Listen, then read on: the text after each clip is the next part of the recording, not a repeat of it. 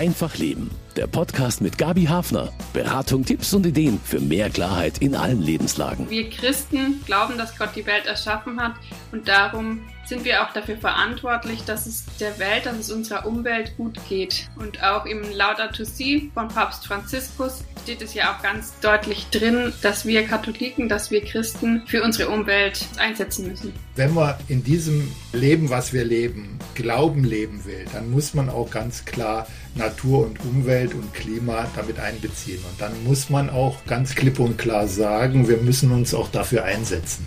Ja, ich möchte als Christ auch ganz gern das Gebot, du sollst nicht töten, auch heranziehen, weil sich ja schon die Frage stellt, wie man das verantworten kann als Christ, dass 20 Prozent der Weltbevölkerung Ressourcen in einem solchen Maß verbrauchen, dass sowohl die Generationen nach uns als auch die ärmeren Nationen jetzt schon damit Probleme haben. Klimagerechtigkeit ist das Wort dafür, glaube ich. Das ist das Erste, was mich zum Glauben dazu gehört. Wir müssen die Schöpfung bewahren. Das steht in der Bibel. Wir sind dafür da, die Natur zu hüten, zu schützen. Deswegen setze ich mich auch dafür ein. Bewahrung der Schöpfung und die päpstliche Enzyklika Laudato Si. Das sind die prominenten Stichworte auf der katholischen Agenda zum Thema Natur- und Umweltverantwortung. Aber was genau bedeutet das? Verstehen Katholiken das als allgemeinen Hinweis oder auch als Aufforderung zum Engagement angesichts des Klimawandels? Wem gehört die Natur und was sollten wir für sie tun? Reicht es fürs Klima zu beten oder ist Handeln angezeigt? Ich bin Gabi Hafner und spreche in dieser Sendung mit engagierten Katholiken und mit einer Moraltheologin, die einen Studiengang Umweltethik betreut.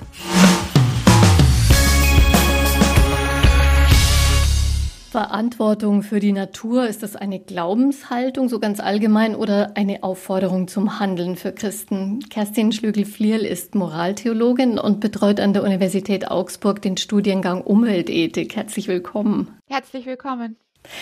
Worauf berufen Sie sich denn theologisch, wenn es um Verantwortung für Natur und für Klima geht? Also ganz grundsätzlich berufen wir uns natürlich auf den Schöpfungsbericht, aber der Schöpfungsauftrag nicht als Herrschaftsauftrag verstanden, sondern als Sorgeauftrag, sich kümmern um die Schöpfung und wir reden dann eigentlich von Schöpfungsverantwortung. Mir persönlich ist der messianische Schöpfungsfriede immer noch ganz wichtig, dieses friedliche Zusammenleben von allen Lebewesen. Also das sind verschiedene Ansatzpunkte, die übrigens auch die Katholiken genannt haben, die man eingangs schon gehört hat. An der Katholischen Theologischen Fakultät in Augsburg ist der Studiengang Umweltethik angedockt. Der ist fächerübergreifend tatsächlich. Warum haben die katholischen Theologen das zu ihrer Sache gemacht? Es geht um die Verbundenheit mit der Schöpfung und vor allem auch um das konkrete Tun. Und so ist es eigentlich der Auftrag der Katholisch-Theologischen Fakultät hier an der Uni Augsburg, auch einen Akzent zu setzen. Die Studierenden, die haben meistens einen Bachelor oder Master in einem Anstudiengang und machen noch den Master Umweltethik, um sich zu spezialisieren, um ein anderes Berufsfeld für sich noch zu erschließen. Was sind die Themen? Ganz kurz mal erklärt. Erstmal normative Grundfragen, also auch philosophische Ethik, theologische Ethik. Dann geht es um Umweltrecht, Umweltökonomie. Aus der Geografie gibt es ein äh, Lehrmodul Umweltbildung und Umweltpädagogik und Ökospiritualität und dann noch frei wählbares Modul. Also es ist ein wirklich maximal interdisziplinärer Masterstudiengang. Was ist Ihre Rolle in dem Studiengang?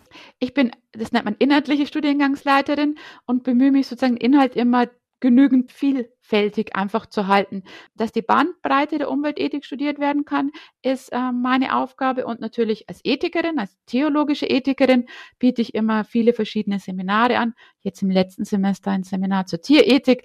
In diesem Semester mache ich ein Seminar zum Thema Ethik der Stadt oder auch ein Seminar zum Thema Greenwashing, wirklich auch praktisch gesehen. Das eine oder andere Stichwort werden wir auch in der Sendung noch aufgreifen im Gespräch. Ökospiritualität zum Beispiel oder auch das Thema Greenwashing. Also da können wir aus Ihrem Fundus schöpfen, weil Sie Ethik auch erwähnt haben. Sie sind, haben auch eine beratende Funktion in einer Ethikkommission. Verschiedene Funktionen. Im klinischen Ethikkomitee am Universitätsklinikum mache ich klinische Ethikberatung. Also das ist eine Aufgabe. An der Universität Augsburg selber sitze ich in der Ethikkommission und dann noch zusätzlich über meine Haupttätigkeit an der Universität hinausgehend bin ich Mitglied im Deutschen Ethikrat seit Mai 2020. Vielleicht kennt der eine oder der andere Frau Alena Büchs, das ist unsere Vorsitzende, die uns sehr gut in der Öffentlichkeit vertritt. Und in diesem Beratungsgremium mit insgesamt 24 Mitgliedern habe ich auch einen Platz. Es ist eine Politikberatungsfunktion, aber eine unabhängige Politikberatungsfunktion. Gibt es da auch Themen im Ethikrat, die mit Ökologie, mit Klimaschutz zu tun haben? In der letzten Ratsperiode gab es zum Thema Klimaethik schon eine Veranstaltung und es wird sicherlich zu dem Thema auch in Zukunft eine Stellungnahme gehen. Grundsätzlich sind wir vom Ethikratgesetz, gibt es ein eigenes Gesetz für den Ethikrat, eher zu lebenswissenschaftlichen Aufgaben berufen. Also meine Expertise in der Bioethik hat mich eher in den Ethikrat geführt, aber vielleicht kann ich an der Stelle so ein Schufel sagen, Bioethik und Umweltethik haben manchmal doch vergleichbare Sachgegenstände und vergleichbare Zielkonflikte.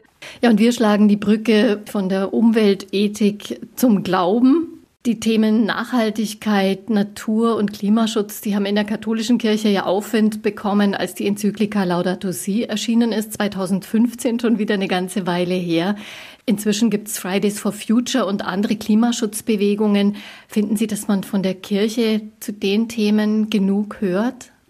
Vielleicht muss man unterscheiden, ob man sagen, auf der Ebene der Ortskirche ist oder auf Ebene der globalen Kirche. Auf Ebene der Ortskirche bin ja im Bistum Augsburg damit verankert, gibt schon viele Initiativen und ähm, diese vielen kleinen Bewegungen werden auch gebündelt.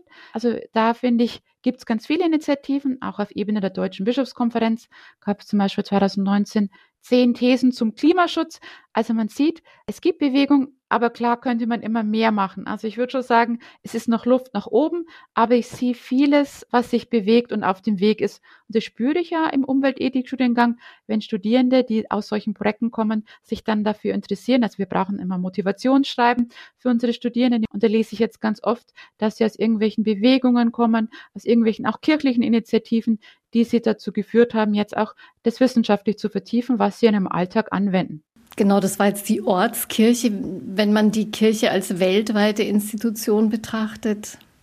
Da würde ich sagen, der Global Player Kirche hat natürlich vor allem auch die Frage nach der Bewusstseinsbildung sich zu stellen. Wie kann er zu Umweltschutzfragen bewusstseinsbildend sein? Und die Enzyklika Laudato Si von Papst Franziskus 2015 war wirklich ein Paukenschlag. Also ich denke, das darf man nicht vergessen, wie sehr auch viele Nicht-Theologinnen und Theologen uns jetzt anfragen. Also ich bin öfters in Vortragsreihen und man sieht, dass vor allem diese Themensetzungen spannend sind. Die praktische Umsetzung steht auf einem anderen Blatt. Ich kann jetzt nur für Deutschland sozusagen hier beurteilen, aber ich sehe, dass vor allem zum Beispiel das Klima als Gemeingut zu sehen, also solche wirklich ganz grundlegenden Fragen zu stellen, äh, wirklich von außen sehr positiv wahrgenommen werden, Vielleicht auch nochmal als Hintergrund, in der Umweltethik ist gerade die Frage, ist eher ein anthropozentrischer Ansatz, also ist der Mensch im Mittelpunkt ausschlaggebend oder ein physiozentrischer Ansatz, ist also die Welt, die Umwelt auch im Zentrum unseres Denkens. Und man sieht, dass Papst Franziskus hier schon weg vom Anthropozentrismus geht, also der, den er als despotisch bezeichnet, hin zu einem Physiozentrismus, der auch deutlich ja, den Ausgangspunkt wählt an unsere Umwelt. Und das ist schon für unser spannender Shift. In vielen Pfarrgemeinderäten wird gerade über die Einrichtung von Klimabeiräten oder etwas Ähnlichem debattiert. Manche haben es auch schon, aber viele überlegen halt jetzt gerade, würden sie die bestärken, sowas zu machen? Ähm, manche denken vielleicht auch, naja, es gibt so viele Klimainitiativen, müssen wir da jetzt auch noch extra was aufmachen? Also ich würde auf jeden Fall jede Initiative bestärken wollen. Also auf jeden Fall es sind die kleinen Schritte, die gemacht werden müssen. Natürlich auch die großen politischen Maßnahmen, das möchte ich jetzt gar nicht in Abrede stellen, aber mir geht schon, dass man vor Ort ähm, handeln kann und diese Klimabeiräte können halt vor Ort die Gefahrgemeinde verwandeln. Das ist mal ganz wichtig. Weltweit fordern Religionsvertreter mehr Engagement beim Klimaschutz. Die Katholiken haben dazu mit der Enzyklika Laudato Si eine Steilvorlage bekommen. Ist das Thema in den Pfarrgemeinden angekommen? Mein Kollege Willi Witte hat sich umgehört. Einen Klimastammtisch gibt es in der Pfarrei St. Michael in Rosenheim seit einigen Monaten, gestartet von Birgit Betz, der Umweltbeauftragten der Pfarrei. Gestartet haben wir mit fünf Personen, mittlerweile sind es ungefähr 15, aber ganz ohne Werbung bisher. Und ich bin ehrlich gesagt sehr überrascht, dass wir stetig wachsen. Es kommen immer wieder neue Leute dazu. Was mich besonders freut, ist, es sind junge Leute, es sind alte Leute, was mir von Anfang an sehr wichtig war, dass wir das verbinden.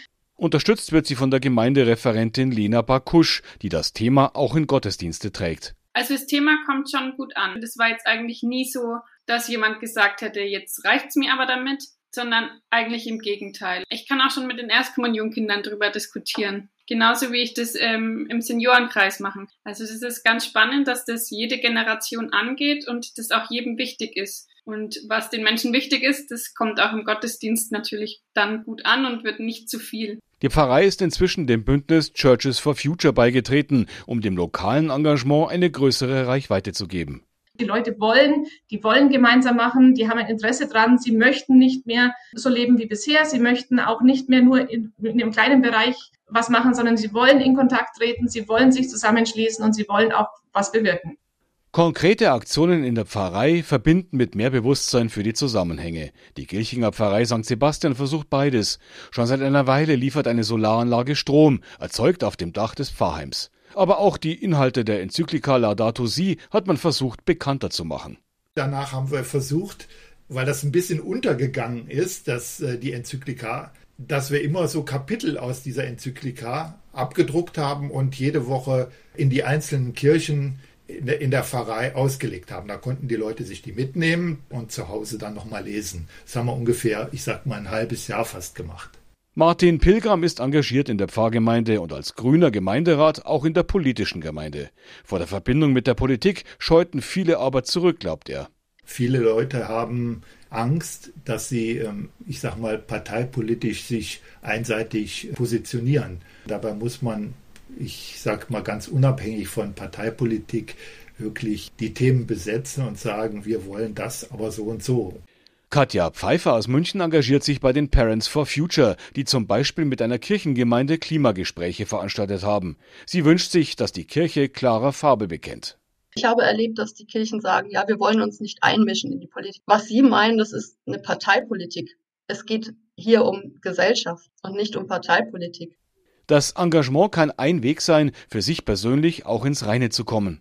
Ich hatte wirklich, bevor ich mich engagiert habe, fast körperliche Schmerzen. Aber ich habe durch die, durch mein Handeln einen Weg gefunden, für mich selber mit mir im Reinen zu sein und auch zu merken, dass ich etwas bewegen kann. Also selber bei mir, aber vielleicht auch in meinem Umfeld.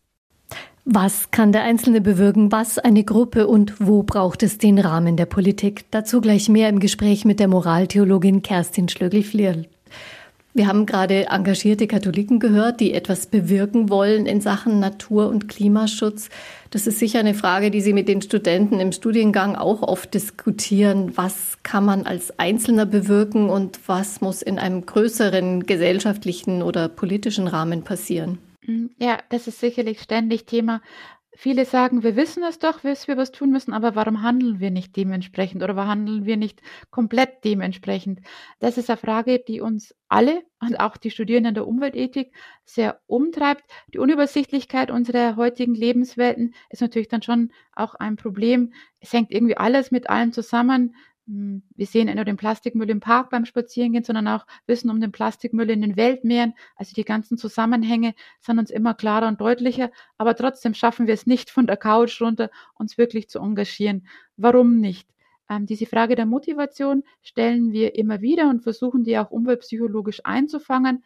Im Theologischen haben wir ja eine spannende Sprechen über strukturelle Sünde. Also manche Strukturen ermöglichen uns äh, oder erlauben es uns, uns gar nicht anders zu handeln, aber manche Strukturen schon und wir können auch Struktur verändern. Für die mehr, das ist auch eine wichtige Botschaft. Also ich kann ähm, schon beim Einzelnen ansetzen und kann sagen, überlege deinen Plastikverbrauch zum Beispiel. Aber ich brauche auch EU-weite Verbote, wie es jetzt gibt, zum Plastikstrohhalm. Also es braucht auf allen Seiten Bewegung. Die Studierenden der Umweltethik, das kann ich vielleicht auch soweit verraten, sind oft Fridays for Future Anhängerinnen oder sitzen im Klimacamp an, in der Stadt Augsburg. Die sind sehr von dem Thema bewegt. Ah, die sind es. Die, die sind es, genau, die sind es. Aber ich möchte sagen, dass es schon immer die Spannung ist zwischen Resignation und Ängsten und Ausreden, aber auch ganz viel aktiven Tun. Wir sind in einer demokratischen Gesellschaft, also uns schon einiges möglich. Und ich würde schon sagen, dass wir Handlungsoptionen haben, die müssen wir aber ergreifen. Und wenn ich nur an das persönliche Konsumverhalten denke, im Tierethik-Seminar im letzten Semester haben wir das ausführlich diskutiert, wie Fleischkonsum anders gedacht werden muss in der Zukunft. Massentierhaltung nein, aber wie ist artgerecht, wie ist tierwohlgerecht? Also wir sind da immer schon sehr an den konkreten Fragen. Also wir reden nicht nur, sondern wir machen auch. Das wäre das, was auch im Studiengang Trotzdem ist es ja oft so, dass man sozusagen vom Kopf her, vom Bewusstsein her schon ziemlich weit ist und dann vielleicht aber auch diese großen globalen Zusammenhänge äh, um die weiß und äh, was einen ja eher so im täglichen Tun entmutigt. Ist es da eine Unterstützung, was, was die Motivation aufrechterhält, wenn man da eine Gruppe hat oder ein, eine Pfarrei oder eine Initiative in der Pfarrei, wo das sozusagen verankert ist, was einen dann immer wieder auch neu motiviert zurückholen kann, sozusagen auch ins, ins praktische Tun? Das würde ich auf jeden Fall sagen. Wenn ich auf Pfarreiebene sehe, dass Streuobstwiesen ausgeflaggt werden, wenn ich sehe, dass es Vorträge gibt zum Thema Umweltgerechtigkeit, Schöpfungsverantwortung, dass sich das Thema Plastikfasten in manchen Vereinen wirklich etabliert, dass energetisch nachhaltig gewirtschaftet wird, hier Lösungen gesucht werden. Gemeinsam ist es schon einfacher, den inneren Schweinehund äh, zu überwinden. Ich würde mal sagen, es sind mehrere Ebenen. Es ist das Individuum, es ist die soziale Interaktion und natürlich auch die größere Gemeinschaft. Also diese Unterstützung jetzt von Papst Franziskus in diesen Umweltfragen hat natürlich schon einen Push gegeben. Aber braucht es für engagiertes Handeln dann äh, auch den politischen Raum, wenn man es weiterdenkt, wenn man wirklich was bewirken möchte? Das würde ich auf jeden Fall sagen. Es muss alles zusammengedacht werden. Vielleicht nochmal auf das Thema Plastikfasten zurückzukommen. Ich habe jetzt gerade die Kinderuni zu dem Thema gemacht für acht bis zwölfjährige Kinder, die anzuhalten, auf Plastik zu verzichten, in dem Rahmen, das ihnen möglich ist, mit ihren Eltern gemeinsam. Also statt Shampoo in Plastikflaschen einfach Seife zu kaufen und so weiter. Also dieses ganz praktische im Alltag, statt Obst in Plastik, eine Banane mitzunehmen, die natürlich verpackt ist. Also ganz diese einfachen Beispiele ist das, was uns auch hilft, das ähm, zu schaffen. Aber wenn ich jetzt sehe, dass die EU die Strohhalme aus Plastik verbietet, natürlich auch die Hilfe, dass unser Konsumverhalten sich ändert, also dass es auch genügend Produkte gibt, die unseren Plastikstrohhalm ersetzen, also aus Metall oder Makaronis, Nudeln, die gut als Strohhalm verwendet werden können. Also es braucht immer beides und ich sehe schon, ähm, dass vielleicht würde ich so formulieren, der Suffizienzgedanke, dass es schon genügt, dass wir in der Postwachstumsgesellschaft sind, auf individueller Ebene angekommen ist. Ich kenne jetzt viele Studierende, die wirklich einen minimalistischen Lebensstil haben, die absolut bewusst verzichten auf Flugreisen, auf neue Klamotten und so weiter. Ähm, aber ich würde auch sagen, der Suffizienzgedanke muss sich in der Politik widerspiegeln. Also in Nachhaltigkeitsstrategien unserer Bundesregierung muss er genauso seinen Platz finden. Das ist sicher auch ein bisschen eine Generationenfrage, aber wir haben natürlich nicht generationenlang Zeit für diese Veränderungen. Das Verbraucherverhalten spielt da eine große Rolle. Es gibt kaum ein Unternehmen, das nicht auf seiner Webseite, in seiner Werbung oder im Online-Shop verkündet, dass es irgendwie auch auf Nachhaltigkeit achtet. Um zu überprüfen, ob das mehr eine Imagepolitur ist, müsste man wahrscheinlich erstmal Zeit investieren. Man spürt die Absicht manchmal und ist verstimmt. So geht es mir jedenfalls oft, Frau Schlögel-Flierl. Wie sind denn Nachhaltigkeitsbemühungen von Unternehmen einzuschätzen? Ist da ganz viel einfach nur Fassade? Also erstmals äh, begrüße ich natürlich immer, wenn es Nachhaltigkeitsbemühungen gibt und es gibt schon eigene Nachhaltigkeitsmanagerinnen in verschiedenen Unternehmen. Aber vielleicht vom theoretischen Ansatz her ist Nachhaltigkeit mehrdimensional. Es ist nicht nur sozial, nicht nur ökologisch und nicht nur ökonomisch, sondern mindestens die drei, also soziale Nachhaltigkeit, ökologische Nachhaltigkeit und ökonomische Nachhaltigkeit. Und viele Unternehmen sagen, äh, fahren nur eine Dimension von Nachhaltigkeit. Und wir gehen eigentlich im Umweltethik-Studiengang immer von dieser starken Nachhaltigkeit aus, dass mindestens diese drei Dimensionen umfasst. Und die Sustainable Development Goals, die ja hier ganz wichtig sind in dem Gebiet, ähm, gehen da noch viel weiter, also auch eine kulturelle Nachhaltigkeit. Von dem her, dieses Greenwashing ist natürlich da.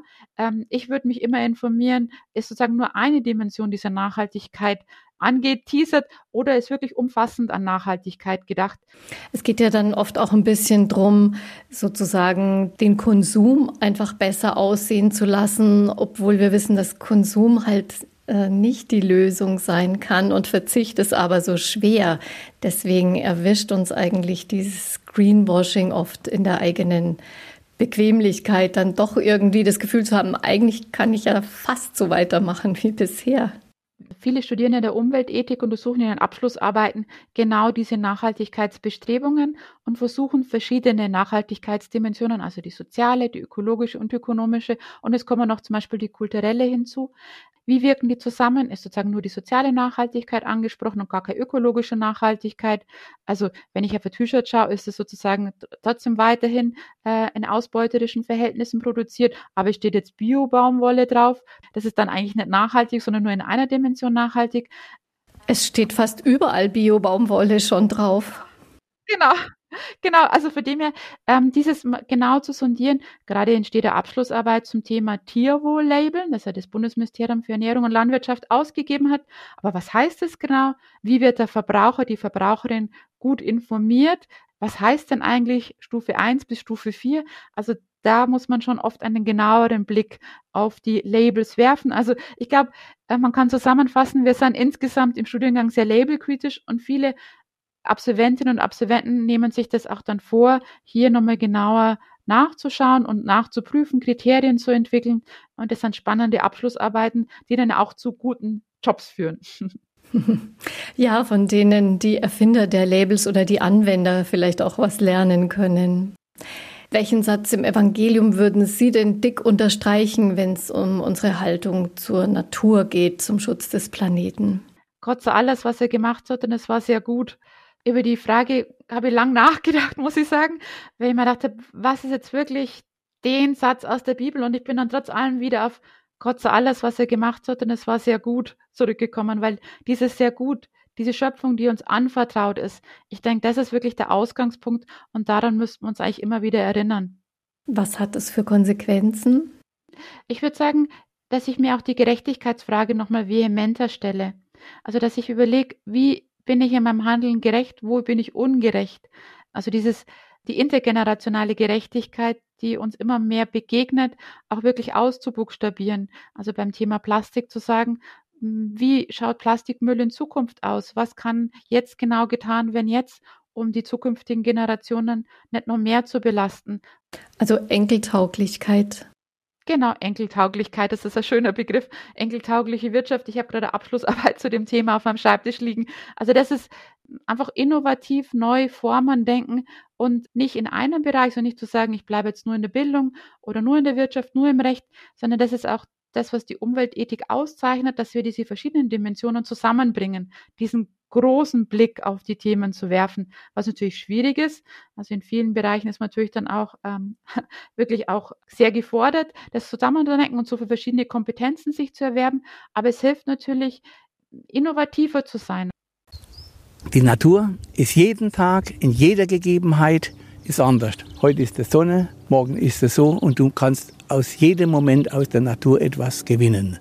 Das erfährt Werner Häusler seit 25 Jahren als ehrenamtlicher Naturschutzwart an einem paradiesischen Fleck. Wie sieht es aus mit dem Respekt für die Natur bei den Menschen, die in ihrer Freizeit dorthin kommen? Er berichtet gleich über seine Strategie, Verständnis für die Natur zu wecken und für ganz besondere Bewohner, die es im Moor gibt.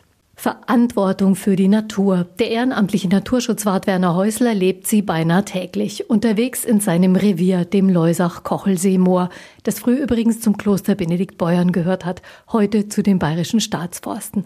Ein echtes Paradies. So hier wirst du nicht gesehen, aber du siehst alles. Dieses ganze Biotop. Wir haben hier Rotwild, Rehwild, Schwarzwild, also Sauen. Die können sich hier austoben, hier können sie brechen. Hier ist es gewollt. Wir haben den Wachtelkönig, wir haben den großen Brachvogel und, und das ist das, was also dieses Leusach-Kochelseemoor vom Biotop her so wertvoll macht. Geschützt unter einer riesigen Wetterfichte können wir den Blick über das Moor Richtung Benediktenwand und Rabenkopf genießen. Einige Wanderwege führen durch das Gebiet, die wirklich gut besucht sind. Werner Häusler sieht es positiv, dass viele Menschen die Natur dort entdecken. Dass wir jetzt Corona haben, das ist sehr, sehr schlimm. Aber Corona trägt auch dazu bei, dass man sieht, dass der Mensch nicht das Maß aller Dinge ist. Und wir besinnen uns in vielen Dingen wieder auf Wesentliches. Mehr Miteinander und nicht ich. Und die Natur Natürlich gibt es auch Regeln im geschützten Moor. Reiten ist nicht erlaubt, Hunde sollen angeleint sein, zu bestimmten Zeiten dürfen die Wege nicht verlassen werden und die Dämme der Biber sind tabu. Doch Werner Häusler hält nichts davon, mit erhobenem Zeigefinger aufzutreten. Seine Strategie sieht anders aus. Du musst den Menschen einfach mitnehmen, ein Hallo, ein Grüß Gott, ein Gespräch suchen und dann hast du einen Einstieg. Weil viele Menschen die wissen ja gar nicht, dass da jetzt ein äh, Bodenbrüder ist. Und wenn man mit diesen Menschen im Gespräch ist, haben sie einen Verbündeten und den brauche ich. Die Menschen im Dialog für den Schutz der Natur gewinnen, das versucht der Naturschutzwart auch bei vielen Vorträgen und als regelmäßiger Gast in Schulen und Kindergärten. Besonders viele Fragen gibt es da immer zum Biber, der sich im Leusach-Kochelsee-Moor schon lange angesiedelt hat und deutliche Spuren in der Landschaft hinterlässt, metertiefe Gräben in die Wiesen fräst und große Bauwerke errichtet. Wir haben dort drin auch eine große Biberburg. Drum darf dieser Damm nicht entfernt werden. Dieser Damm ist mit die Lebensgrundlage, dass das Wasser eine Höhe hat, wo der Biber dann diese Burg verlassen kann und er gleich wieder im Wasser sein kann. Und warum macht der Biber das? Dass er diese Gewässer anstaut, dass er ebenerdig dann vom Gewässer ins Land oder ja, in die Ebene rausgehen kann. Er ist kein Kletterer, er staut an und er flutet auch, was gesamt gesehen, wo er das machen kann, unwahrscheinlich positiv ist. Es ist vom Klima her, äh, diese, dieses ganze Spiel, diese Moore und allem binden ja unwahrscheinlich viel äh, CO2. Das ist ja ein Filter und der Biber tut äh, viel Gutes dabei. Das Wasser bleibt so länger im Boden ein positiver Effekt. Für die Landwirte können die Aktivitäten des Bibers aber ziemlich lästig sein. Auch da ist Dialog gefragt und enge Zusammenarbeit. Als Biberberater des Landkreises äh, Weilheim-Schongau äh, bin ich in einer beratenden Funktion. Biberberater ist verkehrt, ich berate ja nicht den Biber, der versteht mich ja nicht. Ja, aber ich muss mit den Menschen ihn beraten, was kannst du machen an Prävention. Und zu 90 Prozent der Menschen möchten einen Ansprechpartner, die möchten ernst genommen werden.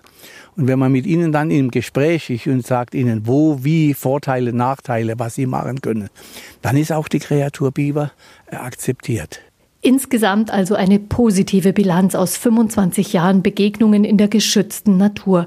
Höchstens eine Handvoll negative Erfahrungen hat Werner Häusler da gehabt. Er wünscht sich noch mehr Verständnis dafür, dass es den Respekt vor der Natur nicht nur beim Spaziergang durch ein Biotop braucht, sondern auch im täglichen Verhalten. Wir haben aber nur eine Natur. Wir haben nur ein Leben. Und wenn das den Menschen irgendwie etwas nahegebracht wird, etwas verständlich im Dialog, dann ist ein kleines Umdenken. Ich möchte gleich nicht sagen, wenn Sie heute auf der Autobahn sind, Sie kommen auf einen Unfall zu. Sie gehen runter mit der Bremse. Nach 10, 15 Kilometern, da wird der Fuß immer wieder schwerer. Und mit dem Gaspedal, die Nachhaltigkeit gegenüber der Natur, das ist das, was fehlt. Verantwortung für die Natur übernehmen, eine Christenpflicht im Gespräch mit der Moraltheologin Kerstin Schlögel-Flierl aus Augsburg. Welche Rolle spielt denn der Bezug zur Natur, den man hat, für die Bereitschaft, sich da einzusetzen?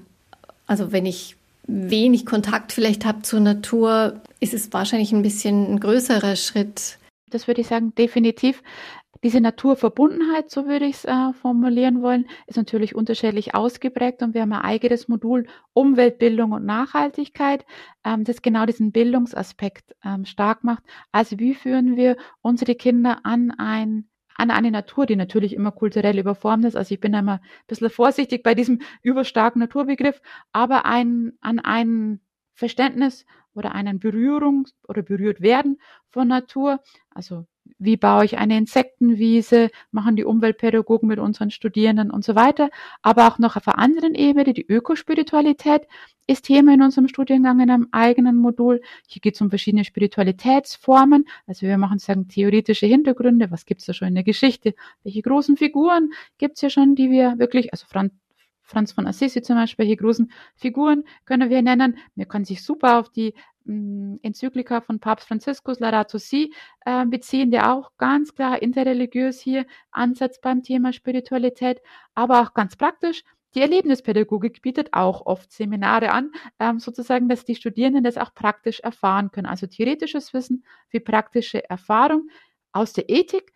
Da versuche ich das immer so aufzudröseln, dass wir ganz klar normethische Fragen besprechen. Was ist gut, was ist gerecht? Aber wichtig auch eine tugendethische Komponente hier einzuführen, also Tugenden als Haltungen, als Persönlichkeitshaltungen, die helfen, das, was wir als gut und richtig erkannt haben, auch umzusetzen. Also dieses, die Haltungsfrage, die uns sehr, sehr beschäftigt. Und in der Umweltethik ist diese Haltungsfrage natürlich verbreiteter als in verschiedenen, verschiedenen anderen Ethikbereichen. Ähm, Haltung wäre zum Beispiel Staunen und Ehrfurcht vor der Natur, eine gewisse Demut vor den größten Zusammenhängen, aber auch Aktivität, aber auch ähm, sich hineingeben in diese Natur. Sie haben eingangs davon gesprochen, dass ein Punkt, der auch in Laudato Si herausgearbeitet wird, äh, eben ist, ich formuliere es jetzt mal so ganz einfach, dass der Mensch sozusagen in dem größeren Naturzusammenhang nur ein Wesen ist. ist dieser Anthropozentrismus, den wir in unserer Haltung oft haben, dass der Mensch sozusagen im Mittelpunkt ist. Das ist, eine, das ist ja etwas, was man in der Natur eigentlich auch erfahren und lernen kann, dass es nicht nur um uns Menschen geht und dass wir da durchaus eine ganz schöne Abhängigkeit haben, auch von anderen Wesen und sei es von ganz, ganz kleinen. Ich habe im vorletzten Semester ein Seminar zum Thema Pflanzenethik gegeben, weil also Tierethik ist sozusagen etabliert, aber Pflanzen, also was sind Pflanzen eigentlich, ist gar nicht so, so unwichtig, mal das überhaupt zu klären. Kann man denn von einem Nervensystem bei der Pflanze sprechen, um dann auch zu merken, also diese Verbundenheit, die da ist, die eine Umweltpädagogin, Umweltbildung natürlich nochmal verstärkt. Also, also da gibt es ganz viele Maßnahmen. Ich denke, diese Naturverbundenheit zeichnet alle unsere Studierenden schon deutlich aus. Und sie versuchen dieses vom Wissen zum Handeln zum Schaffen. Also wie kann ich maximal viele zum Handeln bewegen? Und es läuft auch viel über Narrative, also über so große Erzählungen, was Natur für einen ist, was unsere Transformationsmöglichkeiten sind. Also nicht nur wir reden darüber, sondern wir versuchen auch den theoretischen Hintergrund hier zu schaffen. Haben Sie dafür vielleicht ein Beispiel? An der Universität Augsburg gibt es auch ein ganz tolles Schülerlabor zum Beispiel. Da gebe ich immer Nachhaltigkeitsseminare. Und wir haben jetzt die Idee eines Escape Rooms zum Thema nachhaltiges Smartphone, also sozusagen, wo sich Schülerinnen und Schüler ein Smartphone bauen können ähm, mit nachhaltigeren Komponenten und dann sagen, okay, wie wichtig ist mir soziale Nachhaltigkeit, wie wichtig ist mir ökologische Nachhaltigkeit, wie wichtig ist mir ökonomische Nachhaltigkeit, also kann ich das umbauen, gibt es da Ersatzteile und so weiter. Und mit diesen Nachhaltigkeitsentscheidungen verlassen Sie dann den Escape Room und der wird dann reflektiert. Also ganz praktische Anwendungen, die aber genau diesen Transformation, also dass überhaupt das Thema Smartphone auch mit großen Nachhaltigkeitsfragen verbunden ist, diese Transformation würden wir gerne gerne auf praktischer Ebene schaffen. Nochmal zurück zur Ökospiritualität. Ist das vielleicht etwas, was auch die Theologie oder was man in der Liturgie vielleicht auch stärker entwickeln könnte? Äh, Papst Franziskus hat ja tatsächlich auch zwei Gebete mitgegeben in Laudato Si. Das habe ich jetzt erst wieder entdeckt und dachte, ja, schade, das ist eigentlich glaube ich, so ein bisschen untergegangen. Das stimmt. Unter all seinen Enzykliken und auch in den Vorgängerenzykliken, äh, anderen Päpste stehen oft Gebete, äh, die gern vergessen werden, aber spannende Themen, die auch nochmal aufgegriffen werden. Ich würde sagen, es gibt schon einige Initiativen auch für die Liturgie, auch Predigen zum Thema Schöpfung und Nachhaltigkeit. Aber wenn Sie jetzt sagen, auf dieser ganz spirituellen Ebene fragen, vielleicht ist da mal Begriff von Spiritualität natürlich auf der individualen Ebene Spiritualität angesetzt, aber es geht nie ohne politische Dimension, äh, für die mir so wichtig es ist, diese Individuumsebene zu adressieren und sagen, es gibt ganz tolle Schöpfungsgebete, ähm, ist natürlich auch die politische Ebene, diesen Schrei der Schöpfung, den Schrei der Natur nach Veränderung auch durch klare Initiativen auszudrücken, wie zum Beispiel Klimafasten einer Pfarrgemeinde, der sich zum Ziel setzt, weniger Autofahrten zu übernehmen oder energetisch besser zu haushalten. Also da äh, auch in das konkrete Handeln und aber auch in den politischen Raum zu gehen, um einen gewissen Vorbildcharakter zu bilden. Aber solche Ziele zum Beispiel, also weniger Auto zu fahren sind die nicht ein bisschen zu, sag ich mal, zu lasch eigentlich? Für viele, glaube ich, die ja eher schon so einen wirklichen Druck auch äh, verspüren, persönlich wirklich spüren, wie es vorher auch eine Gesprächspartnerin berichtet hat, dass was passieren muss und die also einfach auch eine, eine Bedrohung eigentlich auch spüren durch die Klimaveränderungen, die würden da, glaube ich, sagen, ne, das ist mir jetzt aber echt ein bisschen zu wenig. Kann man das nicht ein bisschen, kann man da nicht ein bisschen mehr Zug rein, oder müssen wir da nicht ein bisschen mehr Zug reinbringen? Oder auch sehr viel mehr? Äh, das ist sicher eine berechtigte Frage. Hm, vielleicht exemplifiziere ich es am Thema Plastik. Also Plastik, wir wissen alle, zu viel Plastikmüll in der ganzen Welt, Recycling nur in gewissen Margen. Das Mülltrennen im gelben Sack ist nicht äh, so effizient, wie wir uns das immer äh, vorstellen als Verbraucherinnen. Das sind einfach die Grundlagen.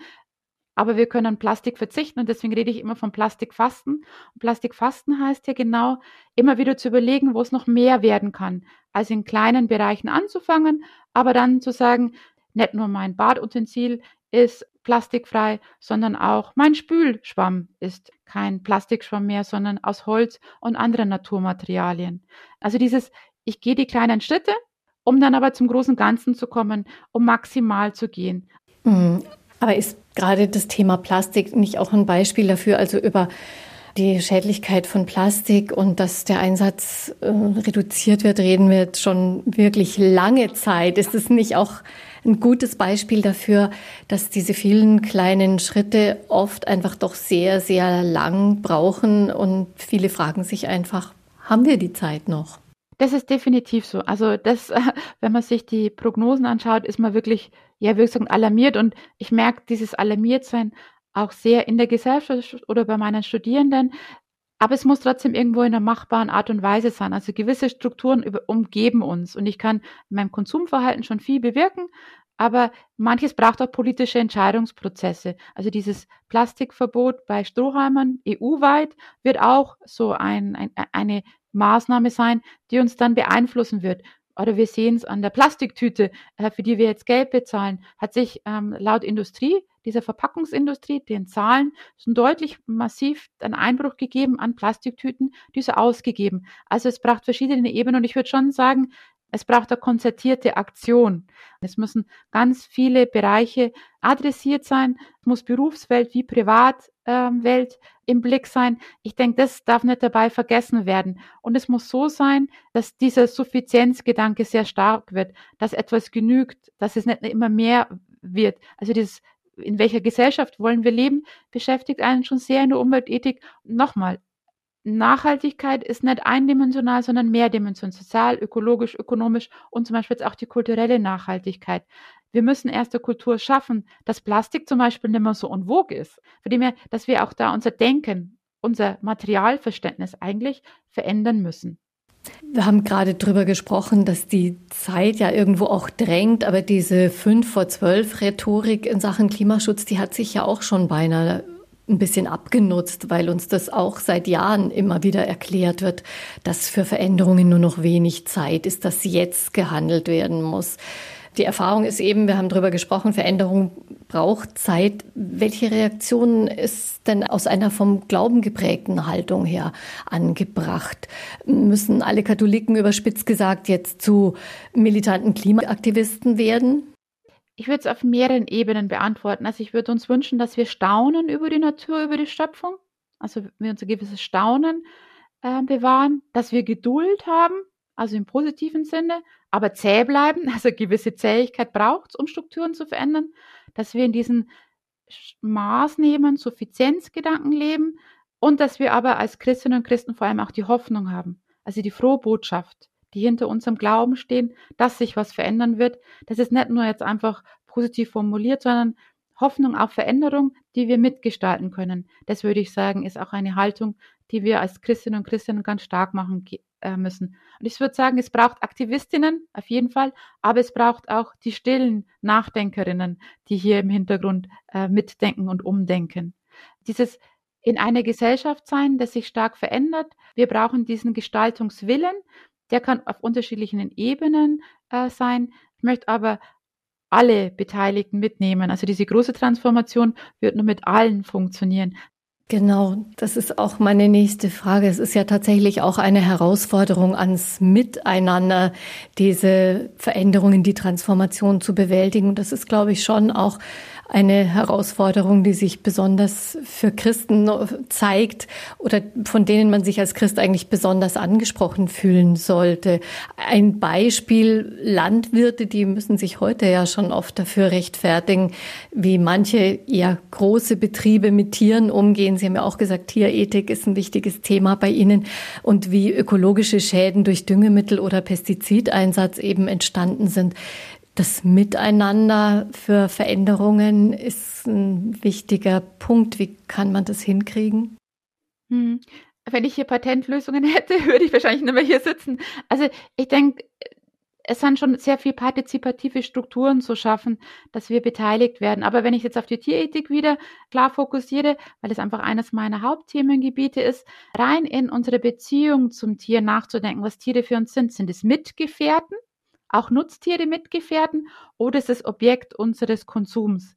Und da merkt man schon, nur in dieser, auf dieser reinen Beziehungsebene ändert sich ein Denken. Aber auch der Landwirt, die Landwirtin wird sagen, welche Beziehung habe ich denn zu meinen Tieren? Also dieses auf verschiedenen Ebenen, vom Verbraucher her, von der Politik her, aber auch auf der Betriebsebene klar zu sein und zu sagen, wo liegt die Beziehung? Was kann ich denn maximal tun, um dieses immer wieder sehr groß nach vorne gebrachte Tierwohl äh, zu bestärken. Der Deutsche Ethikrat hat zum Thema Tierwohl letztes Jahr eine große Stellungnahme rausgegeben, weil es klar war, ohne diese Richtung, ohne dieses Normative, es braucht dieses Tierwohl, wird sich auch in der Landwirtschaft nichts verändern. Jetzt hat das Bundesministerium für Ernährung und Landwirtschaft die Tierwohl-Label, Kennzeichnung, das Tierwohl-Label herausgebracht. Das ist sehr umstritten, ähm, auf verschiedenen Ebenen umstritten.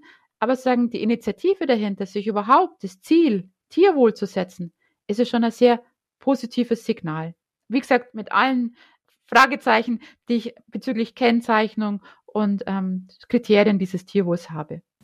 Sollte die Kirche da vielleicht auch stärker eine Rolle übernehmen bei dieser Transformation der Gesellschaft, damit es eben nicht Gewinner und Verlierer gibt und verhärtete Fronten?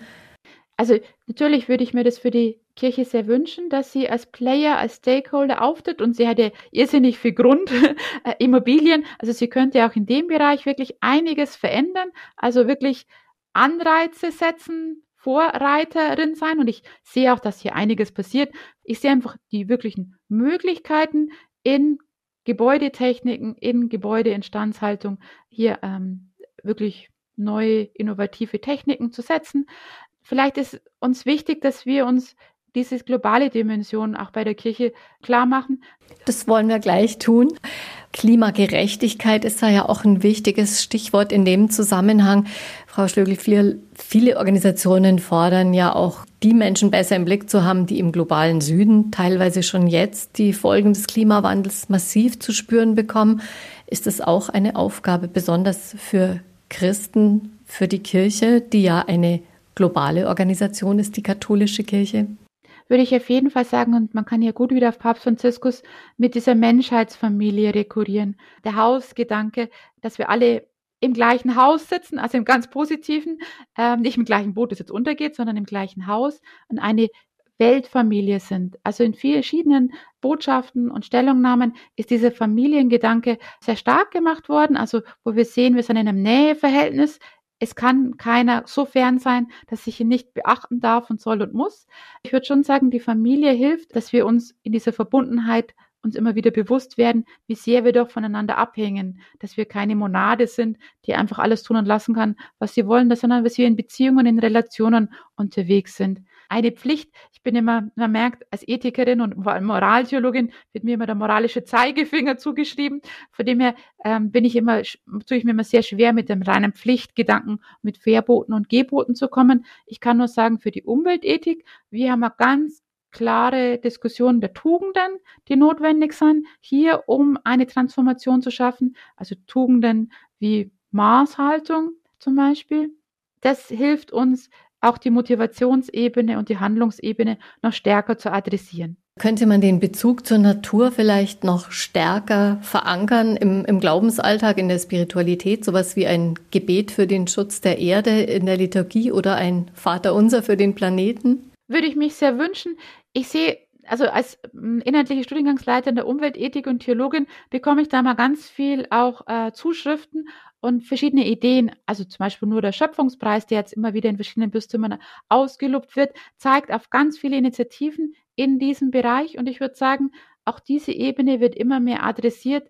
Aber wir könnten ja gut in die Tradition eigentlich schauen. Franz von Assisi, der würde mir jetzt am meisten einfallen, wo sich Herr Papst Franziskus ganz klar in diese Tradition gestellt hat. Heiliger Franziskus for Future sozusagen als Inspirationsquelle für uns Katholiken, wenn es um Verantwortung für die Natur und fürs Klima geht. Genau. Würden Sie sagen, dass dieses Engagement in der Richtung ähm, oder auch das Bewusstsein für Klimaschutz, für nötige Veränderungen, dass es doch sehr stark von der Basis auch angetrieben wird in der Kirche? Das würde ich, würde ich auf jeden Fall sagen, aber es müssen halt alle Ebenen äh, die Sache, die ganz große Sache, Umweltschutz, Klimaschutz vorantreiben. So toll es ist, die vielen Initiativen auf individueller Ebene zu sehen oder auf Gemeindeebene, es braucht auch Strukturen. Und das ist immer das, was die Ethik ganz klar sagt. Es braucht Leitbilder, wohin wollen wir?